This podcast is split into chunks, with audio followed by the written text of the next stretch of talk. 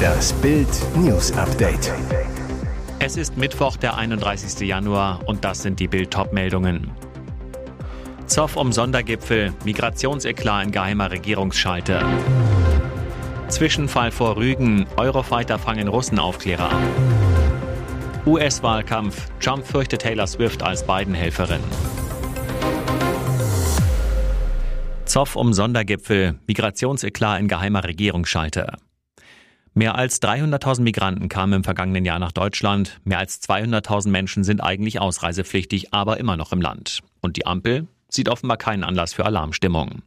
Bild erfuhr, bei einer internen Regierungsschalte mit den Chefs der Staatskanzleien der Länder herrschte Fassungslosigkeit, wie entspannt man im Kanzleramt offenbar auf die Flüchtlingskrise blickt.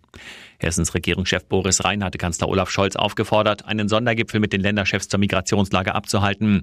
Ziel, überprüfen, ob die Beschlüsse des Herbstgipfels umgesetzt wurden und wo Bund und Länder nacharbeiten müssen. Doch das Kanzleramt tat offenbar so, als gäbe es für einen Migrationsgipfel keinerlei Anlass. Kanzleramtschef Wolfgang Schmidt habe Bedenken, ob ein solcher Gipfel wirklich sinnvoll sei, da die aktuellen Zahlen tendenziell wieder sinken. Das sorgte für Fassungslosigkeit in der Länderrunde. Der bayerische Vertreter schäumte, diese Ausrede zeige, wie weit sich die Bundesregierung von der Realität entfernt habe. Denn Deutschland verzeichnete im vergangenen Jahr extrem hohe Flüchtlingszahlen. Mehr als jeder dritte Flüchtling in der EU beantragte sein Asyl in Deutschland. Deutschland verzeichnete einen Anstieg um mehr als 50 Prozent. Aber ein Migrationsgipfel scheint man im Kanzleramt nicht als dringend nötig zu erachten. Zwischenfall vor Rügen. Eurofighter fangen Russenaufklärer ab. Erneut ist über der Ostsee ein ohne Erkennungssignal fliegender russischer Aufklärer vom Typ Ilyushin 20 gesichtet worden. Dies löste gestern einen Start der sogenannten Alarmrotte auf dem Fliegerhorst Rostock-Lager aus. Eine Luftwaffensprecherin zu Bild. Das russische Militärflugzeug befand sich noch im internationalen Luftraum. Trotzdem zeigen wir als NATO Stärke, demonstrieren, dass wir es im wahrsten Sinne des Wortes auf dem Radar haben. Und weiter, deshalb sind zwei mit Raketen bewaffnete Eurofighter-Kampfjets gestartet. Sie haben das Flugzeug identifiziert und sich den Piloten gezeigt. Eine kurze Zeit wurde es begleitet, dann drehte die Maschine nach Osten ab. Der russische Militärpilot hat mit dem Ausschalten des Transpondersignals gegen internationale Sicherheitsvorkehrungen im Luftverkehr verstoßen, so die Sprecherin weiter. Dieses Signal dient der Flugsicherung zur Identifizierung, woher das Fluggerät kommt und zu welcher Nation es gehört. Die Alarmrotte besteht üblicherweise aus zwei Eurofightern. Sie steigen binnen Minuten auf, um mögliche Gefährdungen zu überprüfen oder auch abzuwehren, wenn nötig. Aber die gegenseitigen Kontrollen sind weitgehend Routine. US-Wahlkampf. Trump fürchtet Taylor Swift als Biden-Helferin. Donald Trump und seine Make America Great Again Bewegung ziehen in den Krieg gegen Taylor Swift. Der Ex-Präsident und seine Anhänger befürchten, dass der Pop-Superstar Präsident Joe Biden bei der Wiederwahl helfen könnte, wie schon 2020. Und Swift ist heute noch berühmter als damals. Außerdem zieht ihr Freund Travis Kelsey mit seinem Footballteam Kansas City Chiefs in den Super Bowl. Swift soll deshalb fortan vom Team Trump, konservativen Medien und den Trump-Fans auf allen Kanälen diffamiert und laut Insidern als Teil der abgehobenen Eliten gebrandmarkt werden. Warum der Bammel? Swifts Starpower der Superlative schwappt in den anlaufenden Präsidentschaftswahlkampf über. Laut Umfragen würde sich ein Fünftel der US-Wähler von Swifts Wahlpräferenz beeinflussen lassen. Die Konservativen befürchten, sie könnte sich für den Demokraten in die Bresche werfen. Einige Trump-Anhänger wittern sogar Verschwörungen. Ein Fox News-Moderator giftete, hinter dem Erfolg des Popstars stecke ein Plan der NATO. Das Pentagon konterte, das können wir abschütteln. Eine Anspielung auf Swifts Song Shake It Off. Ob die Sängerin die Stänkereien auch wahrnimmt, ist fraglich. Ihre größte Sorge ist derzeit, es nach ihrem Konzert in Tokio rechtzeitig nach Las Vegas zum Super Bowl zu schaffen. Ein Arzt entscheidet, wann sie in die Öffentlichkeit zurückkehrt. Kate macht jetzt Homeoffice. Prinzessin Kate ist endlich wieder zu Hause. Zwei Wochen nach ihrer Bauch-OP kehrte sie auf ihr Windsor-Anwesen zurück. Und da bleibt sie vorerst auch. Alle Zeichen stehen nun also auf Genesung.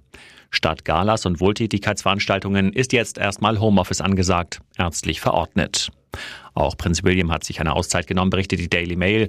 Unter anderem wird William in der nächsten Zeit die drei Kinder, George, Charlotte und Louis, zur Schule bringen und wieder abholen. Die Ärzte sollen der kranken Prinzessin strikte Bettruhe verordnet haben. Abhängig vom Fortschritt ihrer Genesung soll sie jedoch nach und nach versuchen, zu ihrem aktiven Lebensstil zurückzukehren. Große Events wie BAFTA Awards im Februar oder Reisen nach Übersee sind dabei erstmal vom Tisch. Und jetzt weitere wichtige Meldungen des Tages vom Bild Newsdesk. Spektakuläre Geheimdienstaktion Israels. Am frühen Dienstagmorgen drangen mehr als zehn schwer bewaffnete israelische Sicherheitskräfte der Spezialeinheit Yamam und des Inlandsgeheimdienstes Shin Bet in das Ibn Sina Krankenhaus der Stadt Jenin im Westjordanland ein. Ihre Aufgabe, drei Top-Terroristen der Terrororganisation Hamas und Islamischer Dschihad gefangen zu nehmen oder zu liquidieren, die sich zu diesem Zeitpunkt in dem Krankenhaus aufhielten. Um einen maximalen Überraschungseffekt zu erzielen und ihre Ziele nicht zu wahren, verkleideten sich die Mitglieder der Eliteeinheit als Ärzte, Pfleger, Krankenschwestern, Patienten, Rollstuhlfahrer und sogar Ehepaar mit Kleinkind im Korb. So konnten sie unerkannt bis zum Eingang des Krankenhauses vordringen. Erst in der Eingangshalle zückten sie ihre Sturmgewehre, teilweise mit Schalldämpfern versehen, und stürmten in die Behandlungsräume. Unbeteiligte fesselten sie und ließen sie zurück. Kurz darauf fanden sie ihre Ziele, die nach israelischen Angaben einen Terroranschlag im Stile des 7. Oktober vorbereiteten und töteten sie noch im Krankenhaus. In den sozialen Medien löste der Einsatz der als Ärzte verkleideten israelischen Soldaten in einem Krankenhaus bei einigen Usern einen Sturm der Empörung aus. Unterstützer des palästinensischen Kampfes gegen Israel sprachen von einem Kriegsverbrechen, da Israel mit der Aktion zivile und militärische Aspekte miteinander vermischt habe. Die AfD ist im Umfrage hoch. Die Regierung rüstet sich sogar schon für eine mögliche Rechtsaußenmehrheit im Bundestag. Aber ist eine AfD-Mehrheit realistisch oder könnte die Partei in den Umfragen sogar drastisch fallen? Neue Zahlen der INSA Meinungsforscher zeigen, wie viele Menschen die AfD auf gar keinen Fall wählen würden und woher die größte Bedrohung für die Rechtsaußenpolitiker kommt.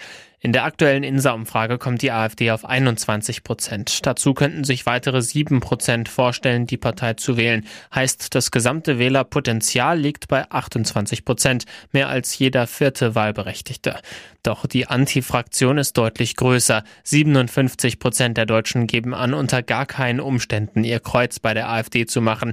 Aktuell ist eine absolute AfD-Mehrheit also unvorstellbar. Brisant ist, wo die AfD zusätzliche Wähler holen könnte und wer sie ihr wegnehmen könnte. 39 Prozent der potenziellen AfD-Wähler sind derzeit Anhänger von CDU oder CSU. 19 Prozent sehen sich als Unterstützer der neuen Partei Bündnis Sarah Wagenknecht. Die Zahlenanalyse zeigt, 46 Prozent der potenziellen BSW-Wähler sind Anhänger der AfD. Das hieße, dass Wagenknecht der Rechtsaußenpartei gut fünf Prozentpunkte abnehmen könnte, also jeden vierten AfD-Wähler.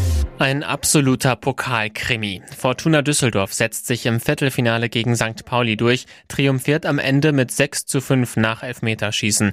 Dabei wird Fortuna-Keeper Florian Kastenmeier zum Helden. Der Torwart entschärft den letzten St. Pauli-Versuch von Marcel Hartl gleich doppelt. Beim ersten Hartl-Elfmeter bleibt Kastenmeier in der Mitte stehen und hält, aber er verlässt die Torlinie. Der Versuch muss wiederholt werden. Doch auch den zweiten Hartl-Schuss fischt der Düsseldorfer Schlussmann raus. So sichert er seinem Club den Einzug ins Halbfinale. Zuvor kommt St. Pauli gleich doppelt zurück. Kiezclub-Keeper Burchardt verschuldet zunächst einen Elfmeter, den Vermey zum Düsseldorfer 1 zu 0 verwandelt. Hartl gleicht nach 60 Minuten ebenfalls vom Punkt zum 1 zu 1 aus.